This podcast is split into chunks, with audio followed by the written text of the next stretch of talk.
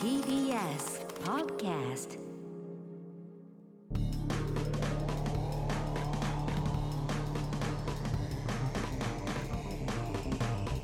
エレカタの決意エレコミックやついでエレコミック今立ちです。片桐仁です。す4月の17日でございます、はい。ねえーの配信の悪い四月。映画との決日ポッドキャスト新録ポッドキャストとなっております、はい。はい。えー同時に本編というかね放送分もおポッドキャストで配信中でございますのでそうです合わせてお聞きいただければと思いますお願いしおま願いす。します。はい。本編ではあー今年の私がやってます「やついフェス」というイベントのはい。で、えー行われるエレカタ劇団ヒロインオーディションがあー今、まあ、盛り上がっているといやー面白かったですね、今週も。ぜひ、ね。まだまだ参加者変な募集緊張感があっていいですね。なんかオーディションっぽくなってきてね。ね。なんでもない絡みなんですけどね。 やっぱ緊張感ここでここ言わなきゃってね。なんかみんなやっぱあがりね、ますよね。のね、終わらさない、やり方を終わらさないためにってね。そうなんですよ頑張って立候補してくれましたからね。そうなんですよいざ出たら出たでドキドキしますよねね。こっちそっちはね、もの勇気出せないですからねなかなかね。そうですよん難しいところでございますけど。ありがとうございまねす。まだまだそうです。募集中で募集しておす。りますんではい。いざね私もっていう方はねねお願いしまどしど。しすね。応募ください、はいということですけれどもはい、じゃあ今週はもうコーナーの方ね、いっぱいやっていくってことなんで、はいみはいやりましょう。はい。今度あったら言ってやるよああ、いいですね。本当は言いたかったけど言えなかった今度あったら言ってやるよとダメにダメと思いドバッと吐き出すコーナーでございます、はい、お願いします。はい。えー、いきましょうラジオネームエキスポ81でございますねいつもありがとうございまありがとうございすありがとうございます。今から十数年前27歳のクリスマスイブの日のことですクリスマスイブということでうん。夜勤終わりで職場の駐車場に行くと私の車の窓が割られ嘘でしょ。車上荒らしをされていましたクリスマスイブになんで金盗んだ よ。よりによってイブの日に被害に遭ってしまって最悪の気分であーそうだよね110番に電話をしてもうだって30寒分いくからいらしさてね窓開警いた察まがまね到着しましたあいろいろと被害状況を聞かれたりうん鑑識の人が指紋を調べたりしたんですがあ、はい。その最中30代中盤でうん。小太りの鑑識うん。の方鑑識官の人が私に話しかけてきましたはい。このエアロパーツ中国製やろこれつけてたら思いもしない話。エアサスにしとかないと運転しにくくない詳しいな。あとブラックパールに全塗装してるけどめちゃくちゃ改造してるちじゃょんっと塗りが雑やね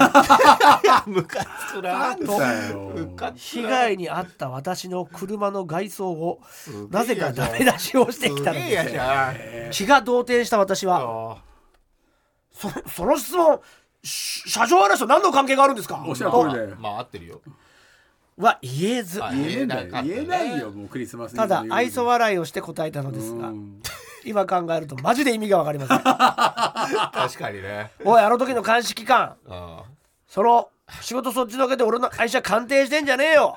お前がするのは鑑定じゃない鑑識だあ、ああそうね。そうだねあと俺の方が年下なのかもしれねえけどなんでタメ口なんだよまあね。生まれたんでそうだよそうだねね。なんかちょっとまあでもな言ってるちょこっととががな。何だったんだろうねちょっと和まそうとしたのそかうそういう方向なも考えられるけど褒めてもねえしないなよ。もうだってエアロパート中国製だろうとかってなんなんなのブラックねえお金かけて車を大事にしてんだからさ塗装が雑かやわいねそうになんでだなよんだよ。いやお前やれんのかよなんだよ盗まれてんだよこっち割られてるしそうだよやだねこれはかわいそあうげましょう本そうだよ塗り塗りが綺麗だったら割られなかったのかよ当 そうだよ塗りが汚いガシャンじゃないだろうラジオネーム岡田会僕は子供の頃から足が速くおうねいいね小学4年生の頃 100m 走は学年に一番のタイムいいなあうん当時市の陸上競技会の役員をしていた父から、うんおう今度市が主催でしゅ、えー市内の小学生なら参加できる陸上大会があるからうん 100m 走でエントリーしてみるかと言われましたおう正直めんどくさいなでも敵なしだからねと思いながら記念になると思ってエンうトリー、んうんいいじゃんその話の流れで父が短距離速いんだからついでに長距離もエントリーしとくかそうはそれ違うじゃん全然しかし僕は長距離は苦手でそうクだろラスでいつもビリだったのでなんでビリなのそれも極端なんだよ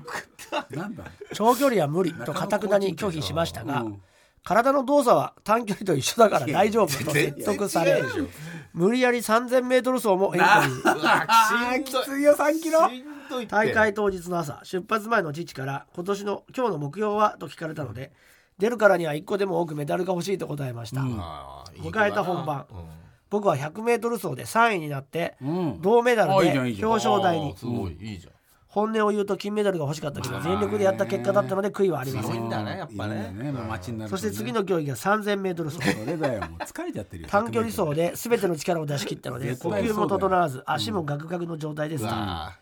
案の定1周目で集団から離され最下 位それでも諦めずに走り続けました偉がい終盤になり、えー他の選手が全員ゴールしているあーまあ中ね僕一人周回遅れ恥ずかしいよようねやく目の前にゴールラインが見えたので全ての力を出し切りラストスパート、頑張れ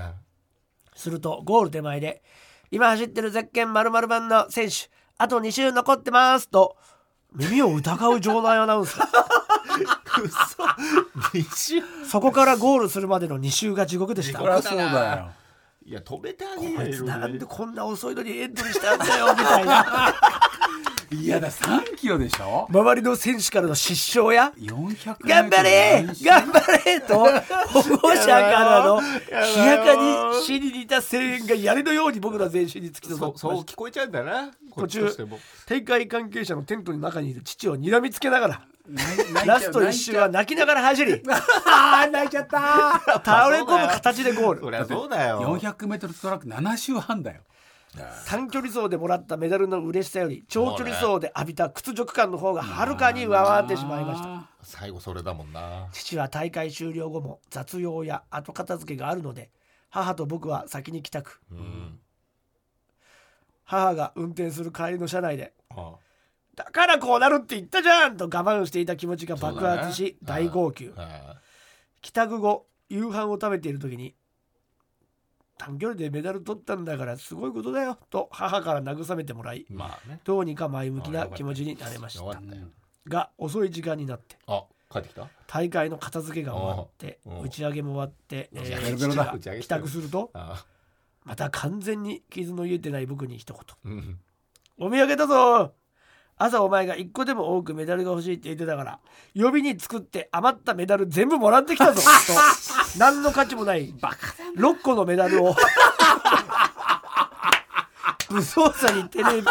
ーブルへ並べましたなんで俺その中には僕が欲しかった金メダルも入っていましたいやい一応ねやいやいやそういうことじゃないんだ僕よは怒りと悲しみで震えまししとったやつがそうだよ欲しいわけで形じゃないんだよた父に対しそういうことじゃないでしょ本当そうですかわいそうだからもうそっとしといてあげてと割って入ってくれましたあしかし父は僕が喜ぶと思ったあらしくそうね一個でも多く欲しいって言ってたからいっぱいもらってきたのにお前さなと人間じゃねえなお前分かっていない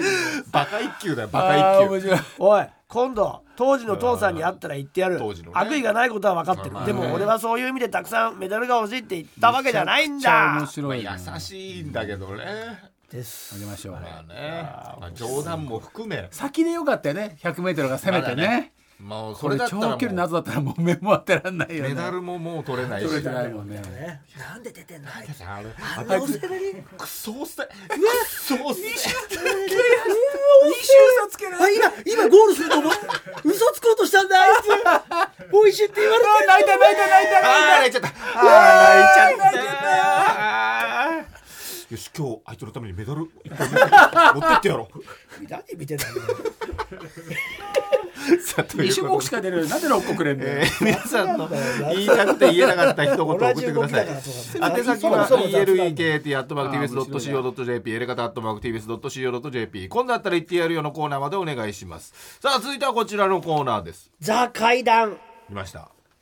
書籍化もされ大人気コーナー私一回死んだのかもしれませんで紹介されたような怖い話や不思議な話を送ってもらうコーナーですはいはい自分で語っていただいてもいいですし話だけでも構いませんえー語り手の優れた方が見つかればやついフェスに、まあ、もちろんいろんなところ前に回もねすごかったはい、ね決備代表として出ていただきたいと思っております。うまかったですよえー先週はね、早速ラジオネームでいいねありがとうございますが、あー水族館の会談を話していただきましたけれども、はいえー今回は、えー会談のおお話だけがなるほど届きましたので、うんうんえーレガタの会談誌、やいやえー確かに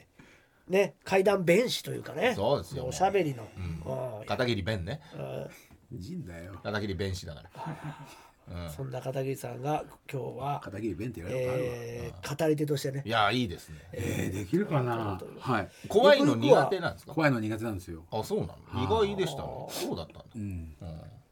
ね、でも片桐さんゆくゆくはね語り部としてあそう全国やっぱろうそく消していく話やってもらいたいんですけどね、夜夜通し百物語ね怖い怖い怖い百物語って何 100, 100本ろうそく立ってて百個話すのいやいやまあ一人じゃないよそれみんなで話してて最後消え消すみたいな消えた時に何かそがう起き怒るりみたいなその時にいないなかったやつの話があったとかね参加してないやつのねあれ誰話したのみたいなあの話あったけどそういうそううそうそうとかあるよね嘘でしょ知らない片桐さん片桐さん挑戦してもらいたい挑戦してだから今回でも初見で、やってはいやってみましょうはいちょっと、ね聞かせて役くだ者さいんですからそうですそうです怖がらせようとしてね、あちゃんとねそこら辺はそうか難しいよえー決備ネームくれるならもらうさんですあー命をかな、うんこれは私の学生時代の話ですもういいねある時サークルの先輩の家で遊んで深夜2時頃にお開きになり歩いて帰りましたやや田舎なこともあってたまに車が通るくらいの暗い道ですしばらく歩いて自分の住んでいるアパートまでもう5メートルといったところで後ろから人の足音がすることに気づきました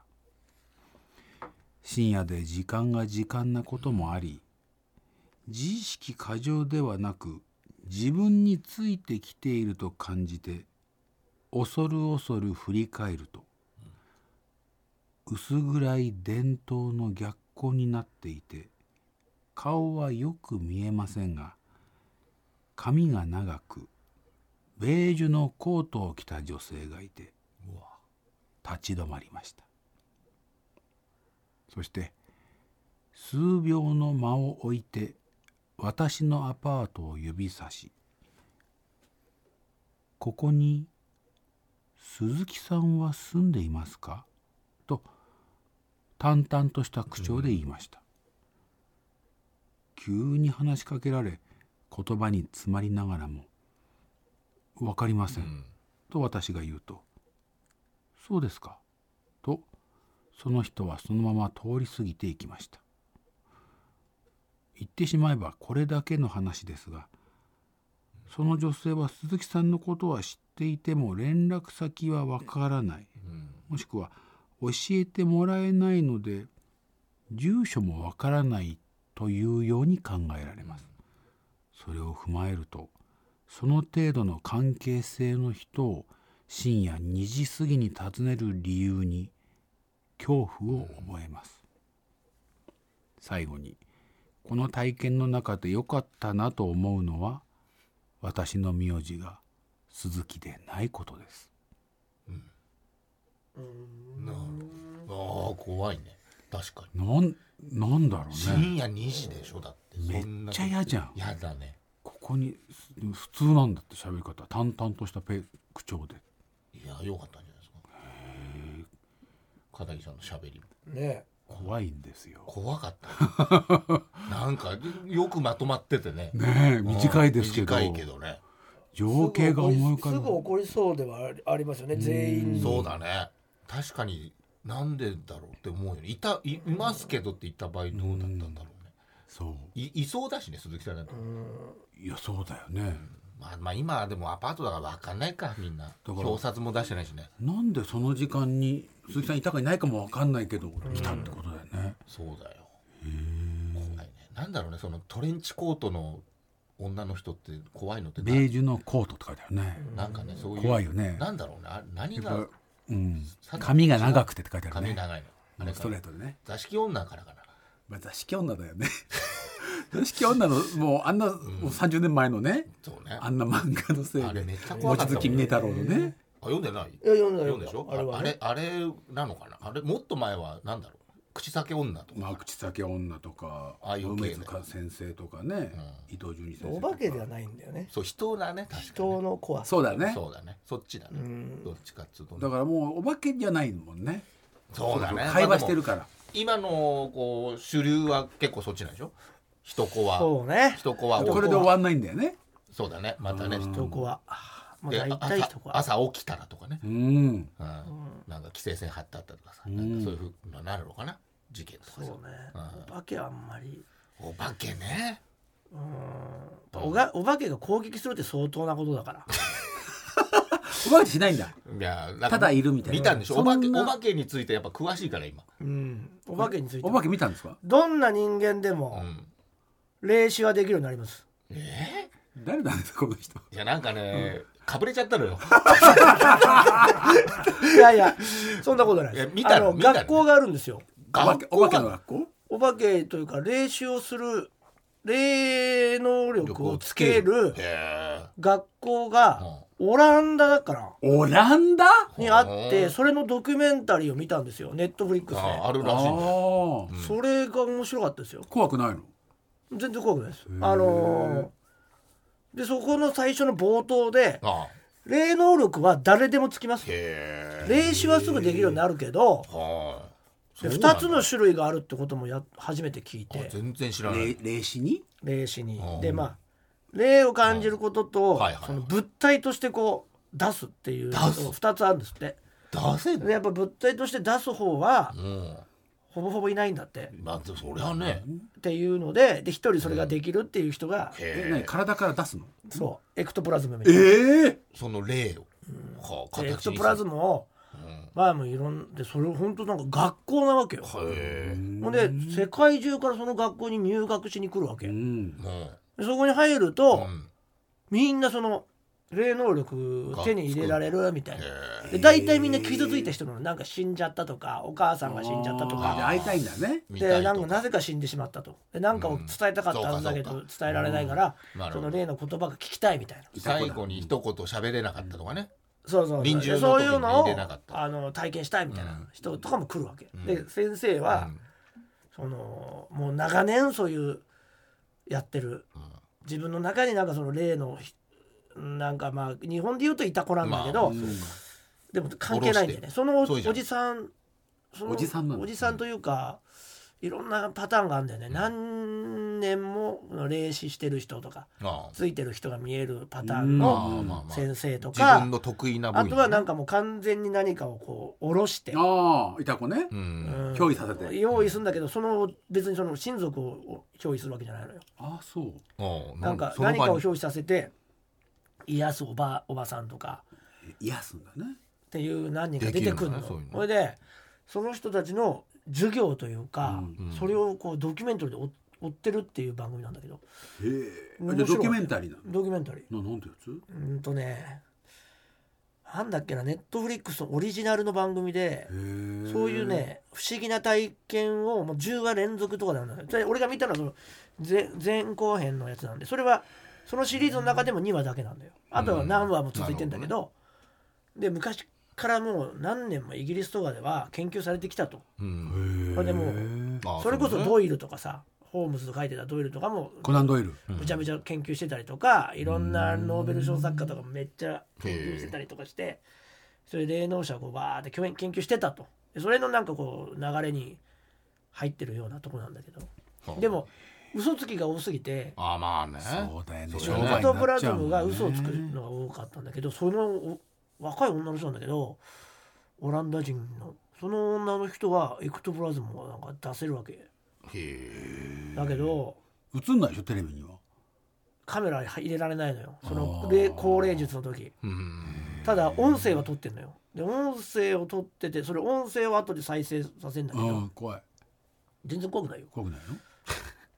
て話だけで聞くと怖いけどね。なんですよそれ残が念そうなもうなんかねトランスさせてみたいな感じああやっぱちょっといいた子っぽいねだからなんか部屋に入るじゃん、うんその高齢術を体験したい人、うん。生徒さんみたいなのが15人ぐらい入るのよ部あ屋いっにぱい行くんだ。うん。そうで中にその、まあ、メンターみたいな、うんそのオランダ人のん物体を出せるって言ってる人がうん一人いて、その人が椅子にもうくくりつけられるの手も足もおー動けなくなっちゃうね、動けないうん状態にしてようにしないと、あの動いて触ったりする可能性があるっていうのでこう動けなくしてんのよ。うん。それで完全な真四角の、あのー黒い部屋みたいなのに閉じ込められちゃうの閉じ込められるというか、部屋の中にこのカーテンとかでこう閉じしよ四隅を完全にこう四方を完全にこう覆われた真っ暗の闇みたいな部屋を作られてて、うんそこの中で座ってんのうん。でか手とか足とか全部やってそこに生徒さんが15人ぐらでい入そる。こを囲むように椅子が座、ん椅子に座ってて、で完全な闇じゃないとうんそれはできないんだってだから部屋を全部こう真っ暗にするんだね。真っ暗にしダイてアログインダダークので真っ暗にした中でみんなで歌を歌うのよへえなんかわーって歌を歌ってテンションを上げて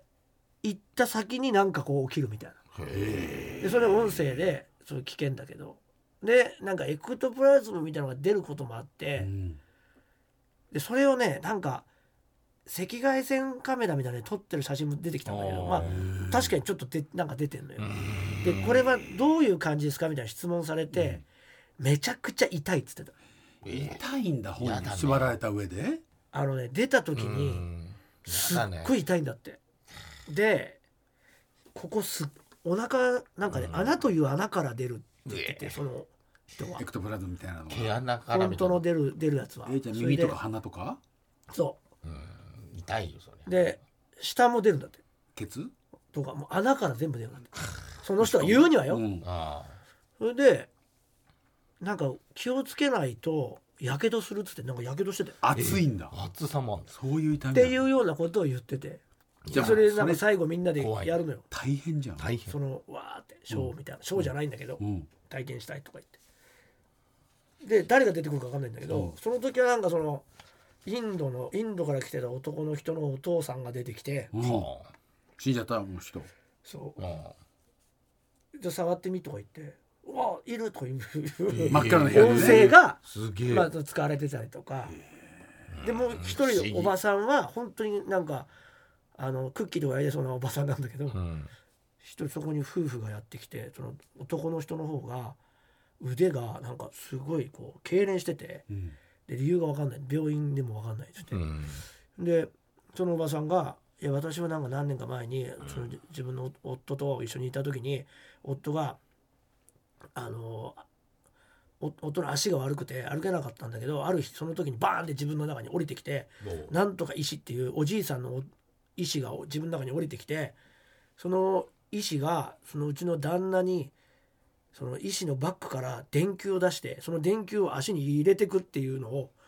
ギューって溶かしていくっていうのを10回やって起きたら治ってたっていう話があるじゃあそりゃ。のよわけわかんないじゃん。まあねでうんわかんないそれからそのおおじいちゃんが降りてくることがあって、そしたらまた任せるのとか言ってああその夫婦が入ってきてでやるわけよ。うん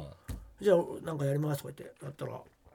おーボーイ」とか言って急におじいちゃんになるのよ。へでおじいちゃんがうわ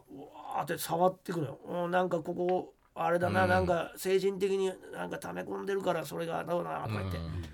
でわーって声変わりながらやってると治っちゃうの。で別に信用しようと、確かにね信用させようとも思ってないし、こうやっておばあちゃんは言ってんだけどっていうそれ学校みたいなえあといろいろあんだねそれのドキュメントこっつうのすごいねね。そうドキュメント撮ってんだもんね。取ってんのよ入学して。怖いとか言うよ面り白いだから怖いって感じじゃないのよ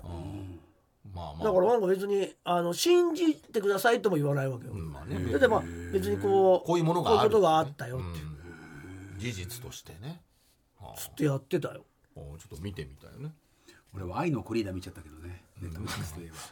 ばねと愛のコリーダ半端なくエロかったね。あそうなんだびっくりした。全然関係ない話じゃん、ネットフリックスでしょ。俺もネットフリックス。大島渚ザ階段の、ザ階段のあすみません。ザ階段ねだ階段を見てなかったザ・スケベじゃないでしょ助けるじゃないでしょあんなスケベだと思そうれななはなんでそそれれはでも怖い話じゃないね俺が不思議な怖か話なっんただやつはこれはもうあれだよサイキックキッズだよあサイキッズサイキックキッいズいよこれサイキックキッズはいいでもネットフリックス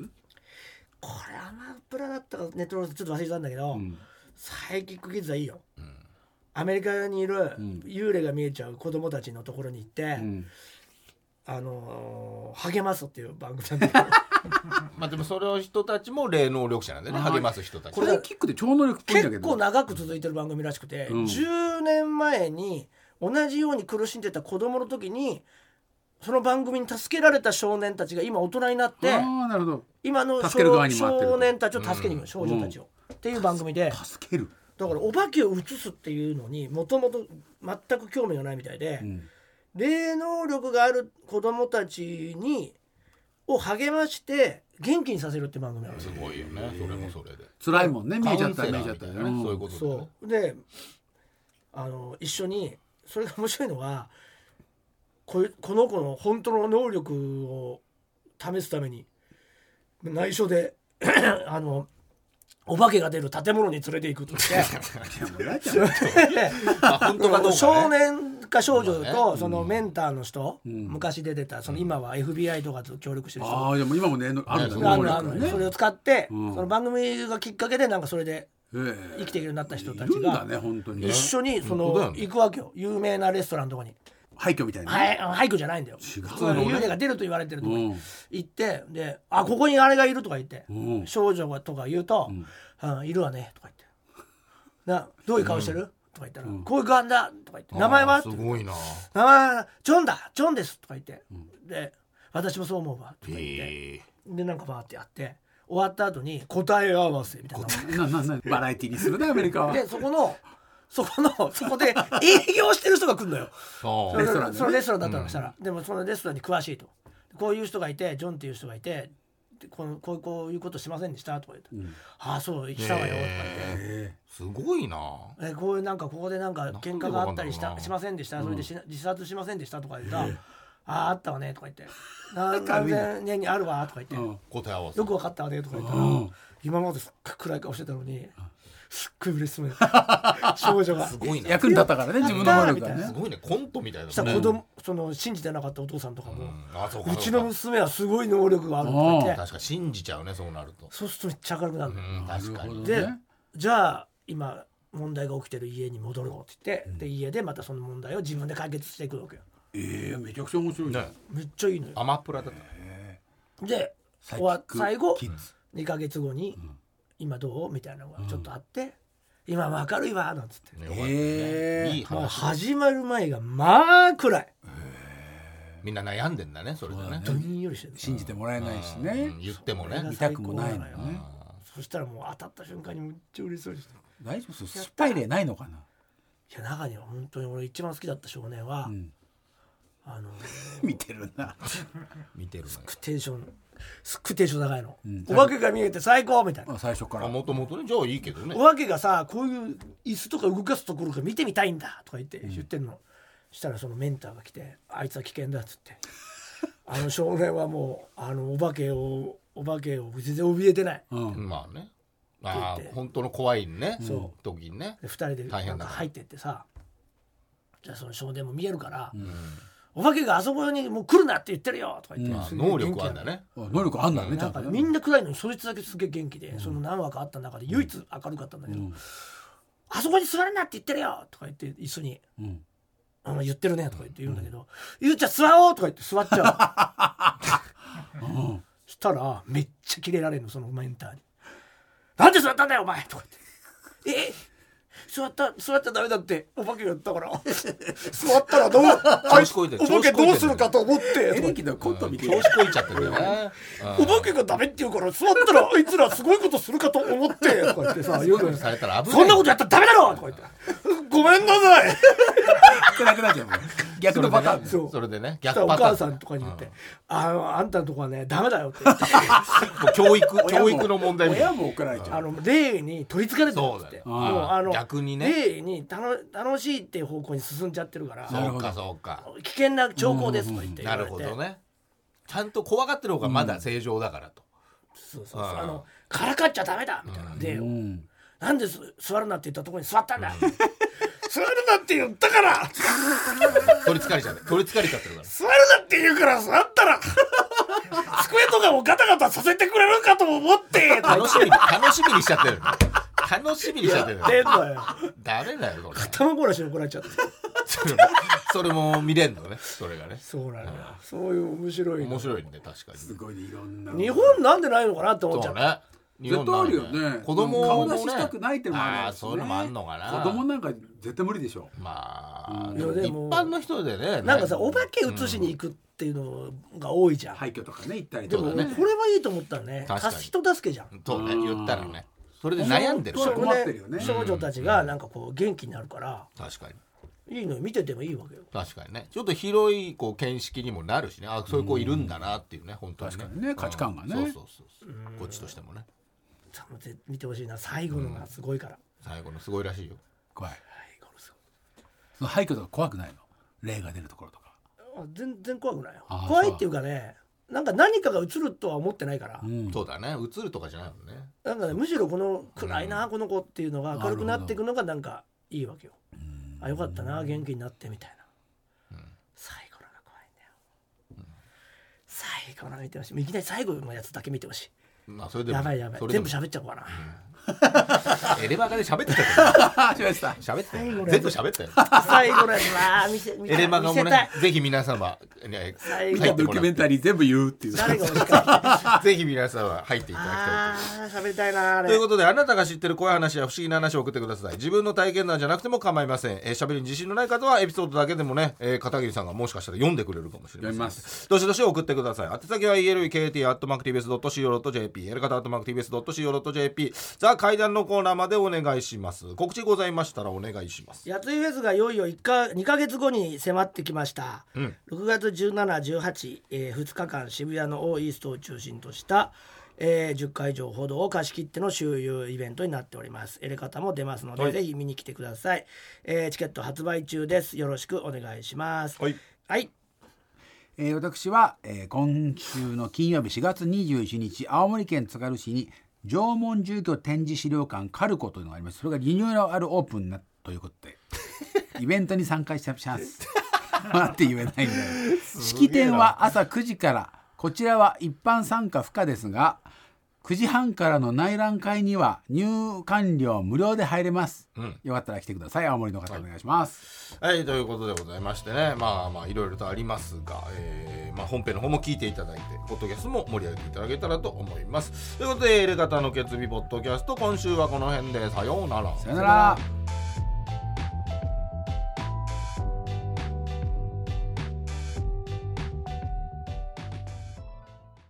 ラジオポッドキャストで配信中ゼロプリラジオ聞くことできパーソナリティは LGBTQ ハーフプラスサイズなどめちゃくちゃ個性的な4人組クリエイターユニット午前0時のプリンセスでするゼロプリラジオもう好きなもん食べな好きなの何でも鍋に入れたら鍋なんだから マクド鍋に入れちゃおうそしたら全部鍋おならが出ちゃったことを何て言いますかプリグランスバズーカちなみにおしゃれではないよゼロプリラジオ笑ってるやんこんな感じになります笑い方海賊になりますおうち最後にこの CM 聞いてるみんなに一言お前お前えなんで言ったとにかく聞いてくださいゼロプリで検索ゼロプリラジオ毎週土曜午前0時に配信それではポッドキャストで会いましょうせーのほなまたゼロプリレディオ